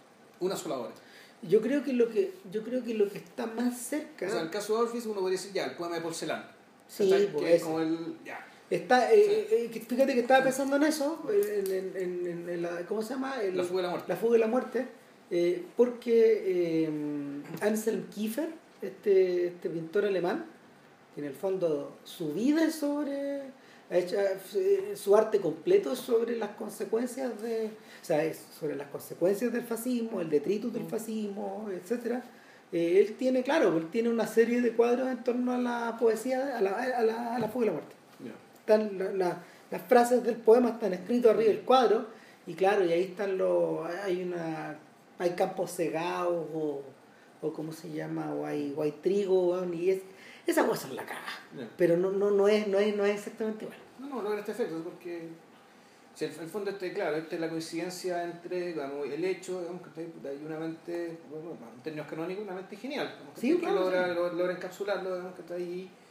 Y eh, es interesante, o sea, el hecho que la, la este, este, hecho se, se, mejor dicho, no, lo que hacen es se apropian de un hecho, este, y este hecho le, le atribuyen ciertas, eh, ciertas características que hacen que el hecho en sí mismo, que sea ficticio, en el caso de las escaleras, que más o menos, la cuestión, claro, salta el mito, digamos, que está ahí, y, y va a vivir así para siempre. Exactamente. Entonces, el, eh, en ese punto donde, en ese punto donde, eh, donde, donde Einstein consigue algo parecido a lo que hace Wells con su ciudadano Kane, finalmente. Que, que la obra se corre, que la obra que, que, la forma de la obra se corresponde con su contenido de una manera, de una, de una manera completamente encadenada. Perfecto. Para siempre. Sí. Claro. Y es interesante porque guanes como esos al mismo tiempo eh, tenían estos impulsos que lo, lo, obligaban a hacer cualquier otra guay. Yo estuve viendo la primera película de Sonora de Einstein que se llama Romance Sentimental y nunca me olvidé, weón, que en las memorias de Luis Buñuel eh, Buñuel dice, puta, y tuve la oportunidad, de, de ver romance sentimental, weón, la película, estaba, completamente impactado, por el acorazado Potenkin durante mucho tiempo, weón, eh, y era una montaña de mierda. Puta. Claro, porque era una, era una película, puta, ¿cómo explicarlo, weón? Es un filme francés. Muy inspirado por los comienzos del realismo poético. Este weón tiene que haber estado viendo cosas de Man Ray, tiene que haber estado viendo cosas de Marcel Duchamp. Mezcló esa weá también con una señora que canta el piano, weón, de una manera muy relamida. Y la weá es atroz, weón. no, no, he tenido el disgusto de verla. No, es atroz. O sea, eh, eh, provoca el efecto de ver una atrocidad hecha por un genio, que es una weá que a veces se repite. Por ejemplo, son estos poemas, weón, a la pata de Jaiba, weón, no sé, weón, de Pablo Neruda, son atrocidades, esas bodas, weón, a la comida algunas son las cagadas, weón no huevos, digamos, son re malas. Entonces, claro, pero, pero una hueva atroz hecha por un genio también tiene su. Tiene, un extraño caché, hay una hueva extraña. Que lo hace único. Es probable. Eh, bueno, en paralelo, en paralelo a propósito de eso, claro, hay una conexión. Mira, o sea, el Einstein, Einstein tuvo, tuvo tuvo muy, hizo muy buenas amigas con los americanos en algún momento. Por extraño que parezca. Eh, y le gustaban las películas de Disney, pues, bueno. No, pues estaba lo más feliz, bueno, hasta que lo llama Stalin y lo convoca. Y lo, lo, trae de vuelta, bueno, tenés que volverte. No, no está cagado de miedo, bueno. Eso que lo iban a matar, bueno. Eh, eh, y se devolvió, pues, bueno. No, sí, se devolvió, se devolvió y y pasaron dos weas, digamos, le, encargaron una pega y este es como un flash, un flash forward al siguiente capítulo cuando hablemos algún día de, de, las, películas de las, películas sonoras, pero este weón lo que le pasa es cuando cuando vuelve eh, eh Upton Sinclair el autor de Petróleo, la inspiración de There Will Be Blood, un socialista, socialista, socialista. Ese viejo weón, ese viejo weón era más rojo que los soviéticos. po. Ya. Ese señor y su mujer, que era, tenía mucho dinero, eh, contratan a Einstein y convencen a Stalin de dejarlo ir a México con su equipo. Va a filmar Viva México. El trío de estos po, el, el asistente, el, el fotógrafo y este y- ya. Claro, y ahí quedó la gran cagada, po, porque en el fondo fue- Einstein colapsa en ese mundo. po. Habría que estudiarlo más, weón, porque habría que ver la película, tiene Pero cosas la historia es que. Sinclair perdió mucha plata con, Sí. con la no realización de la película. perdieron mucha plata y, y, se, y, y- y se enfurecieron porque en el fondo cuando cuando cuando Einstein está volviendo a cruzar la frontera le revisan weón, las maletas weón, y venían un montón de dibujos pornos weón, weón mea estaba haciendo cualquier weá weón. estaba en cualquier weá Einstein po, weón. botaba el copete no sé weón. pero cuando llega entra a un sanatorio un sanatorio mental weón Ya, chucha. y lo sacan, le dan un proyecto, vuelve a caer la tremenda cagada, y ahí interviene una, ahí pasa una weá extrañísima. Todos weón, creen que Einstein va a morir, que Está listo para la foto. y- está listo para la foto, que. Stalin weón, se lo va a echar. Y puta, y en esa, y, en esa extraña relación que Stalin tiene con el arte, weón, que puta, lo hemos discutido, parece en este mismo podcast Pero alguna vez, volviendo, a propósito de Shostakovich, po, Sí, no, pero hay, también hay una estructura previa ahí. Que en el fondo esto tiene que ver con la autocracia. Y que en el fondo la autocracia no es que gobierne, pero necesita. No puede llevarse todo el peso de todo una sola No. autocracia. Entonces tiene que en el fondo rodearse de, de figuras comparables desde otros ámbitos. Por, y- por- el caso, el- la relación que tenía el zar con Pushkin. Claro. Que Pushkin supuestamente era un personaje que también era contracultural y qué sé yo, y que sin embargo, cuando Pushkin eh, cae herido en el duelo, en el duelo con el- por el cual finalmente murió, puta, el zar mandaba correos cada hora para saber cómo estaba Pushkin, ¿cachai? Porque él, él veía, por un lado, si había un afecto real, personal, pero también decía, bueno, si se muere este weón va a quedar la cagada, ¿cachai? O sea, va- no, no- una revolución necesariamente, ¿cachai? Pero va a ser algo que le va a causar mucho dolor al pueblo. Algo mío se muere. ¿cachai? Algo mío y algo de este país se muere. Ah, ¿cachai? Pero el punto es que la autocracia, ¿cachai? en las autocracias, porque bueno, salir en autocracia puta, también de una manera tiene que existir esta otra figura. ¿cachai? Eh, Estos contrapesos, pero que vienen de otras. de- Cada- que no en son el- contrapesos en- políticos en reales. el caso de Stalin hay decenas de ejemplos y bueno, Mm. los, que más, se- los que se me vienen a la cabeza son tres. pues, Uno es Einstein, Claro. El otro es, el, el otro, es un- el otro es Pasternak Claro. y el otro es sí. un poeta, un músico y un cineasta. Claro. Y, y pese a todas las cagadas, los tres huevones se salvaron siempre. Los tres zafaron, sí. Los tres zafaron siempre. Y No como otros, como No, murieron, pues, murieron es- por. el productor del fracaso fue eh, arrestado, juzgado, condenado, fusilado. El productor. Y Einstein se salvó. No, weón, el viejo se fue fusilado, weón. Entonces, te podía pasar cualquier weón. Bueno, a los amigos de Pasternak, con los amigos de Pasternak, eh, y esa weón es muy tremenda, los, los amigos del poeta murieron, pues, weón, muchos murieron. Muchos murieron en las purgas. Pero, y mucha gente se preguntaba, ¿y por qué este weón no? ¿Por qué Pasternak Pasternak no? Claro. Claro, o sea, tanto lo respetaste, weón, tanto miedo le tenían, no era, era una relación mucho más complicada. Entonces, eh, el, el, ¿cómo se llama? La, el, el, el caprichismo, no sé, weón, yo creo, yo creo que pa- para Stalin, la impresión de haber visto estas tres películas debe haber sido muy grande. Gigante. Eh, incluso, incluso con octubre que en realidad el material, el material está tan aplastado, está tan amasado y. Bueno, sí, Stalin se metió a la sala de montaje. Sí, personalmente se metió a la sala de montaje octubre para sacar a Trotsky. Ahora, sácame de una duda. Yo, yo octubre no la volví a ver, yo la vi hace un par de años atrás. A ver. La impresión que yo tuve era que era un docudrama, de alguna forma. Hablando en términos modernos, porque eso no existía en la época. No. porque lo- lo- hay muchos elementos de la película que, a ver, hay muchos elementos de la película que están sacados como de las narraciones de la época y de la... No, y por el hecho de que mucha, esto era 10 años antes, por lo tanto, y fue mucha de la gente que participó en los hechos, estaba algunos ahí y salieron, algunos po. actuaron ahí. O sea, al- alguna gente, la gente que entró al Kremlin, algunos gallos, eh, algunos de los actores que salen O filmados, sea, no el Kremlin, el Palacio Invierno. perdón, el Palacio Invierno, Ah. invadieron de nuevo el Sí. Palacio Invierno, lo invadieron a todo chancho. Sí, pues había un general, no me acuerdo, de apellido Saikov o algo así, que decía, era el mismo, güey. Claro. Era él, era como, me acordé de esta de este actor que no era actor, que está en la película de United 93. Claro. Claro, que era que el buen que estaba a cargo del, del, del, del, del Ground Control. No era, no era Ground Control, no era como No, una era especie el- de, la mesa. oficina- la mesa de supervisiones del Claro, tráfico aéreo nacional. era, era- Era la misma persona que en su primer día de trabajo le toca 9-11. ¿Cachai? Y esa misma persona actuó en la película Ah, y era, era, era el Oscar, ¿cachai? Porque, impresionante como actor no, es maravilloso. El- bueno, y, y, y el, el ejercicio que va a hacer ahora Clint Eastwood, que ya hizo, ¿cómo se la firmó? Sí, esa po. película de los Ah, con los tres americanos, los tres turistas. Arriba del tren. Que, que en el fondo optó por hacer, ya cortó por los sanos y no contrató, los, con- los contrató a. Claro. Entonces, en este caso se produce un efecto medio parecido. Yo, yo pienso, yo pienso en la en, en cómo se llama, en qué efecto habría tenido para alguien como David, por ejemplo, o, o, o- o algún pintor de la era hacer ese tipo de cosas, ¿cachai? usar esos modelos.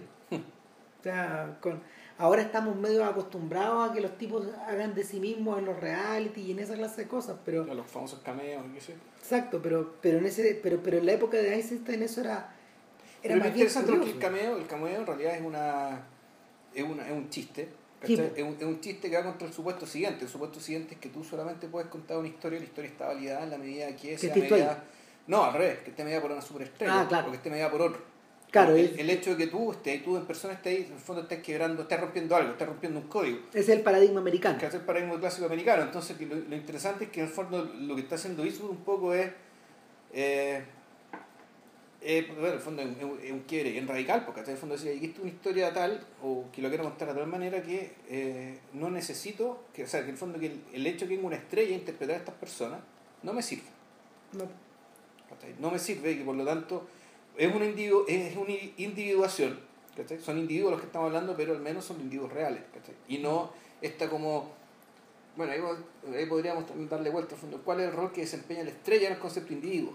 El, el ejercicio anterior de este gallo, aquí no estamos yendo por la rama por un rato, Sí. pero, pero cuando hizo cuando hizo los Jersey, Jersey Boys. cuando hizo los Jersey Boys, eh, Eastwood no utilizó estrellas, sino que utilizó gente que hubiera cantado el rol. Que hubiera cantado en Broadway en, el, en esta hora. No los Ah, originales, no, originales, pero, pero- estuvieron en el... pero claro. Y, que, y, y, sí necesitaba al protagonista original, sí. A Frankie Valli. O A- sea, a la- o sea, sí necesitaba al, al actor al- que hizo. de Frankie. Valli en la, en la, en la hora. Claro, y, y le causó ciertos problemas porque en el fondo él, él no- él no es un rostro de Hollywood, no es ni una weá, pues, weón. Y no un actor de cine, lo que también es No. puede ser puede ser problemático, digamos. Exacto, entonces, y bueno, la película, la película no es muy chora, pero el ejercicio es curioso. Eh, sobre todo cuando uno de los personajes dice ser Joe Pesci, pues, weón. Y, y- otro weón dice, le dice a la cámara, sí, ese es Joe Pesci. Que Porque era amigo, de, era amigo de los era amigo de los, era amigo de los de Frankie Valli. ya. No pero es que mira la- para mí la decisión es- no, es rara pero es muy obvia o sea más que obvia. A mí me Hace parece, sentido. me parece muy obvio que es lo que quiere hacer. Lo que quiere hacer es, es simplemente poner lo importante donde está lo importante. O sea decir aquí marcar qué es lo importante acá. Lo importante no es quién hace de quién. Aquí lo importante es la historia aquí lo importante es la música ¿cachai? lo importante es lo que la música genera ¿cachai? el hecho de meter una superestrella te distrae te distrae te mete ruido ¿cachai? te estés preocupado de DiCaprio weón. Claro. Con todo el respeto que le tenemos a DiCaprio, ¿cachai? Por la tremenda carrera que ha hecho, ¿cachai? Pero, No, claro, pero por ejemplo eso es lo que debilita película como, o sea, debilita el sentido de una película o la convierte en otra cosa, Mm. como esta como esta película de la weá de los diamantes. La película que hizo ¿Ya? DiCaprio los diamantes, claro, o sea, es más interesante ver un documental sobre eso que ver la película, pero la- y, y al hacer la película la weá se transformó en, una, en un artefacto antiguo, en una weá como a los Humphrey Bogart. ya. Una weá antigua, no del siglo XX. Es un Claro. filme hecho mirado hacia atrás. Claro, ¿no? Y, y, y- y- pero al mismo tiempo eso no quiere decir que haya que, inva- que, No. que se esté invalidando el hecho. No, al Es revés. entretenida la película. No, no, y no se me refiero, sino que además, ¿qué, ha- qué hace el mismo Eastwood? Eastwood dice, ya, pero para contar una vida, para contar el drama de una vida. Puta, ahí necesitamos, necesitamos a alguien competente. Necesitamos a DiCaprio para hacer a, a jugar. Necesitamos a Bradley Cooper ¿cachai? para que haga ¿cachai? el American Sniper. ¿cachai? Lo ne- se necesita, tiene que ser alguien entrenado para eso. Pero hay ciertas cosas, ¿cachai? Hay ciertas cosas que bueno, lo importante es que no reparte. Bueno, ahora, mi pregunta, Ahora, volviendo al docudrama, perdón, que todo esto partió del fondo por el docudrama, porque, docudrama. porque en el fondo, eh, Bueno, que de partida. En la, eh, que la pregunta es, si, si, si, pensamos, si pensamos en octubre, desde 2017, 100 años, 100 años, 100 años, 100 años de los hechos, 90 años prácticamente Sí, de sí, la filmación, De, de la película. claro, del estreno de, de la filmación o del estreno de la No, película. la, la, la película se estrenó precisamente El por videos de 28. censura, el 28. Claro. La se filmó el 27, pero Sí. tuvieron como no sé cuántos meses que estoy con el tema este, sacamos, sacamos Entonces- a Trotsky, bueno, y a todos, con todos estos años de, con todos estos años de distancia, yo pienso, ¿acaso la weá, a ver, todo, todo, todo, todo esto que tiene que ver con lo que tenemos como docudrama, debilita finalmente octubre? Como tal, O sea, yo, no, yo cuando la vi ahora no, no, no, la percibí como una película debilitada. Eh, sí me parece que eh, hay ciertos excesos retóricos, digamos, que te, como te contaba, no, de la imagen. Eh, sí, fíjate que es una película que está tan... Eh, como está filmada en lugares reales, como tiene la misma materialidad y la misma vi- visualización de cómo se registraban las cosas en aquel entonces, que estoy puta, entiendo por qué tanta gente confundió eh, la película con, la, con los newsreels. y a eso también iba. Que la película parece ser la revolución, parece, parece el hecho mismo. El... Es raro porque, a ver,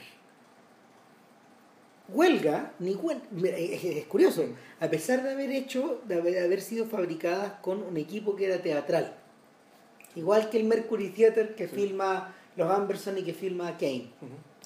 Eh, curioso. El, eh, ninguna de las dos se siente una escenificación de algo. Plásticamente, no, no, no aspiran a suplantar el hecho real. No aspiran a convertirse en un newsreel de eso. No, y de hecho tú te queda muy claro, eh, bueno, sobre todo en Potemkin, digamos, ¿cachai? Que, que se termina convirtiendo en una alegoría, digamos, ¿cachai? Tú decís que esta cuestión está saltando, está saltando fuera del tiempo y el espacio. En huelga. Tú, tú igual te das cuenta que esto al revés, es una, es una significación, o sea, que esto es ficción.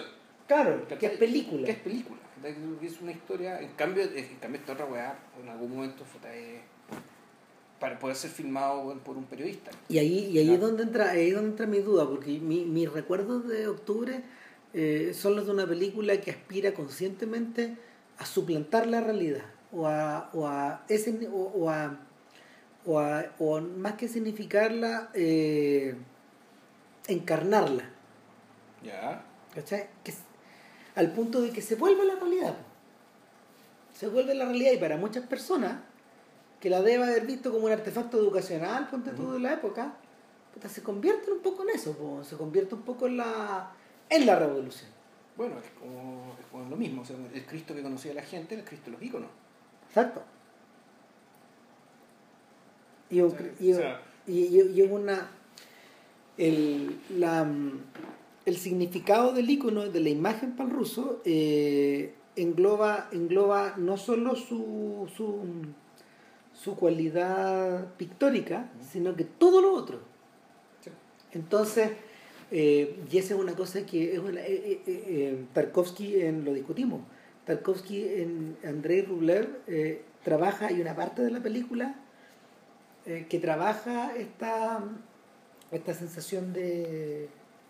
Esta, esta sensación que, como se llama? Que, de que cuando tú estás delante de un icono, estás delante de algo sagrado Sí. es lo sagrado. Y de hecho por eso, por eso la, la relación que los rusos tienen con los iconos colgados en los museos es tan complicada, es tan conflictiva, porque, porque ese es un, es un lugar donde no deberían estar. No, y, y bueno, y además por eso cuál es el estatus de los pintores. ¿Cómo se les considera? O sea, se les considera teólogos, que hablaban de Dios a través de sus pinceles. ¿Verdad? Y, eso que decían de Dios a través de sus pinceles era creído, por, era como cierto por la gente. Exacto. Era, era la cosa. Entonces, claro, con, con octubre bueno, termina pasando esa weá. pues. Y por eso es que pues, me, me imagino que, claro, el fin de Petersburgo es muy buena. Se filmó casi al mismo tiempo que esta otra en los mismos lugares, que está- donde estaban casi back to back. Oh, eso no sabía. eh, casi back to back. Y, y sin embargo, que está puta el siendo lo, lo- con lo buena que el fin de Petersburgo, esta cuestión también en cierto sentido eh, se pega un salto, pero en vez de saltar hacia el- a- a- a- al revés, digamos, en vez de saltar al infinito, en vez de saltar digamos el mito, esta cuestión se suplanta, ¿cachai? Lo que tú, sustituye, ¿cachai? Y se queda ahí, y se encapsula, pero ahí, ¿cachai? Y solo ahí. Y eh, ahora, el, eh, y, y- y en ese sentido lo que vuelve, lo que vuelve tan ambigua la figura de, de Einstein. Porque, Pero, Porque- pero ojo, esa es la película intervenida. sí, claro que sí, pero, pero, pero es porque en el fondo la, la capacidad plástica, la infinita capacidad plástica del sujeto, permite que esto se use para una cosa y también Claro. para la otra. Mm. A eso iba, que en ese sentido Einstein- ese rasgo de Einstein está tan preso de, del, del aparachic, de, de, de toda esta, de, de toda esta mm, ¿cómo se llama? de esta enorme faramaya weón, que estaba ahí, que, se- que se empezó a crear en torno a en torno al, al aparato político soviético, bueno, y al aparato, al aparato estético finalmente, esta, es- esa parte de Einstein está igual de presa que el arte de Leni Riefenstahl de, de los nazis. Sí, bueno, es que, pero además hay otra consideración, digamos, o sea, el hecho de que la película está condenada al confinamiento, ¿cachai? al confinamiento del hecho y lugar que está suplantando, también tiene que ver con las, primero, uno, de que el, el hecho era real y el hecho más real de todos los hechos. Por Exactamente. decirlo así, digamos, esto, es- esto es el equivalente al nacimiento y la muerte de Cristo, digamos, esto, esto es el equivalente a el, eh, puta, el, el Big Bang, ¿cachai? ese era su Big Bang. No, esta es una historia fundacional, es la historia. Entonces, por lo tanto, no puede darse las libertades alegóricas que, que se da en la corazón Potemkin. ¿Cachai? Sí las puede usar para detalles chicos, para caracterizar gente, o para, para, reírse de, para reírse de los mencheviques, o para reírse de Kerensky, o para reírse del gobierno ¿Y previsional. cómo se ríen de Kerensky? Sí, pues, bueno. Uh, Claro, pero la, la, el- el hecho de que estamos hablando del Big Bang, de la madre de todos los hechos, y el hecho además de que los lugares son todos los lugares reales, es decir, es el Palacio de Invierno, es el, el Instituto Smolny, el Instituto para Niñas, digamos, que era el lugar donde efectivamente los bolcheviques y el Partido Socialdemócrata hacían sus reuniones y tomaban las decisiones de qué carajo íbamos a hacer, es el mismo lugar, son los mismos lugares, entonces la no sé si esto, no sé cuán deliberado habrá sido esto, que al, al final lo que hace Einstein de fondo es dejarse eh, dejarse apresar por, por esta realidad que fue. Y básicamente reproducirlo de una manera tal que la sustituye mm. y, y eso es lo, y eso es lo que termina siendo octubre y es y uno, uno, uno podría pensar ya pucha él me estaba acordando un poco de la historia del cine. De, de, de, de que, de lo que decía Godard acerca de la historia del cine que en el fondo el cine por ser lo que es puede ser muy capaz de contar su propia historia más que cualquier otra arte más que cualquier otra disciplina Claro. pero no pero no, no, no, no había reparado en que el, la capacidad eh, la capacidad realmente sustitutiva que no solamente puede contar su propia historia sino que puede suplantar la otra suplantarla directamente suplantarla y Sí. convertirse digamos en un, en un gran embuste claro y, y, y está esta famosa sea, de- de- y, y- y- claro y además Mira. uno sabe que está el efecto acumulado de esto que está esta famo- famosa estadística respecto de la encuesta de opiniones de 1945 o 1954 a ver gracias a quién se ganó la segunda guerra mundial gracias a los soviéticos obviamente pues, ¿cachai? 20 años después no Estados Unidos los Gringos, gringos. naturalmente entonces claro 20 años de efecto acumulado estas películas de mierda algunas buenas otras malas ¿cachai? claro 20 años weón, de John Wayne, pues weón. Sí, Claro. sí, claro. o sea, en el fondo lo que hicieron, te, te, te dieron vuelto un juicio, pero, eh, pero claro, esto que hizo con esta sola película, Einstein, ¿cachai? Fue una cuestión realmente singular. Mira, eh, otro ejemplo, otro ejemplo que, que yo creo que ver, fa- faltan muchos años para que para que nuestra relación con esa película de alguna forma se normalice o se, se integre mucho más, pero una de las razones por las que Patricio Guzmán eh, em, controla tanto lo que rodea la batalla de Chile es precisamente por ese efecto. Porque es un documento que es tan único, es tan complejo, es tan grande, eh, es tan extraordinario también. O sea, donde, claro, hay, hay una, una edición son las ediciones de montaje y otra cosa es la mirada generosa, ¿cachai? Para que el fondo, para que todos quepan. Por lo Exacto. tanto, el fresco, el fresco, el bestiario de Chile, digamos, que está ahí, weón, es, Es total. puta, es total. pues, Es un filme total, es entonces- es casi sustitutivo. Una de las, claro, eh, a eso es. Sí. Y esa es la razón por la que, más allá del juicio que uno tenga sobre Guzmán como, como director, como persona, como artista, etcétera, que bueno, los hay para todos, digamos, el, el tema es que él ha sido extremadamente protector de la batalla de Chile por esa razón. Por esa razón. Porque dio con algo. Claro, o sea, eh, yo creo que una, yo creo que un, yo creo que eh, pa- para esos efectos es una suerte como de, de tesoro, de cosas que está guardada lanzada hacia el futuro que, que, que algún día puede ser interpretada como sustitutiva, como complementaria, como mm, extensiva, como universal. Claro, que puede escapar, que va a escapar, va a escapar de los límites de Chile también. Exacto, y, y- y desde, desde el principio fue así. Sí. O sea, los que lo entendieron, puta, los que lo entendieron a cabalidad fueron los gringos, fueron los primeros en darse cuenta de esa weá. Porque los gringos fueron los primeros en verlas todas juntas en condiciones, Aceptable. en- claro, en condiciones aceptables, weón, y, y escribir largo y tendido sobre esa weá. Entonces, eh, para ellos fue un shock. Y, y claro, po, acá, acá, eh, acá todavía yo creo que está revesti- revestido de un estatus mítico. Pero también, también va a tener otra, otra, otras consecuencias. Un poco, es un poco lo que pasa con las películas, las películas chilenas de Ruiz. Que también, que también funcionan con esas lógicas. Pero Ruiz nunca quiso un gran gesto. No, no era lo de él. No, era todo lo contrario. Entonces, nada, pues, eh, octubre, la huelga y sobre todo el acorazado Potemkin. Eh, inescapable. Las tres están en YouTube. Tanto, tanto Huelga como Corazón Potemkin están en calidad Blu-ray. Con subtítulos o en español o en inglés. En español, en realidad creo la pizza. No hay excusa para no verla. No. No hay excusa. No. El octubre está en, calidad no tan buena, en calidad de DVD nomás, ¿cachai? Pero imagínate, mira, ¿cachai? La agua es gratis, ¿cachai? Y uno aquí eh, regodeándose. No, así que están ahí, puta, para... El, yo- ah, bueno, y para, y, y para el que quiera ver, para el que quiera ver la versión, la mejor versión posible del acorazado Potemkin, yo recomiendo la ahí que se, que se baje la que la que restauró el museo, mm, la que restauró la Cinemateca Alemana. Es la misma que vi yo, sí, sí, está en YouTube. Sí, esa es la cara. No, esa va impresionante. No, exactamente. Eh, nada, pues así que nos vemos. Nos vemos el 309. eh, yo creo que, Ram, lo que tenemos que hacer, eso sí, es que... Vamos a ver cómo lo grabamos, pero. No, no, ver, tenemos que grabar, tenemos que grabar en principio para Janov, pero- pero tú te vayas al día. sí, pues. Pero yo no, no, no creo que alcance las tres películas de No, Orchenko, yo- así que hagamos la balada del soldado. Sí, la balada del soldado primero. Entonces, lo, lo que hace es que vamos a disclosure, total transparencia con nuestro fiel público. Ah. Como este weón se va al día, ¿cachai? Al, al festival de cine. Entonces, Hay que no- grabarla entre medio. entonces el, el, el fin de semana subsiguiente este weón no va a estar. Entonces vamos a grabar el podcast de las, de la- del próximo fin de semana y el subsiguiente en, en, en, una tanda más, más larga. Claro. ¿cachai? Entonces, pero va para Janov y tenemos que ver si es que eh, cuál de las cuatro películas que hizo en, su peri- en el periodo que a él mismo le interesa, que a él declarado que le interesa, vamos a hacer. Eh, yo ya he visto dos, ¿tú has visto alguna? No, todavía no. Pero ahí, ahí, ahí estoy.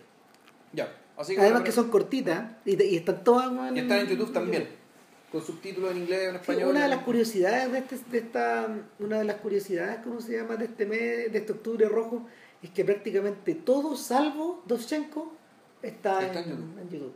No sé por qué Dovchenko no. ¿No está? No, creo que no. Bueno, lo voy a buscar, Sí. en una de esas, en sí está. Eh, la del soldado está. Sí está. Ah, ¿Está por ahí? ya. Bien. Ya. Bueno, que estén muy bien, cuídense. Chao. Chau.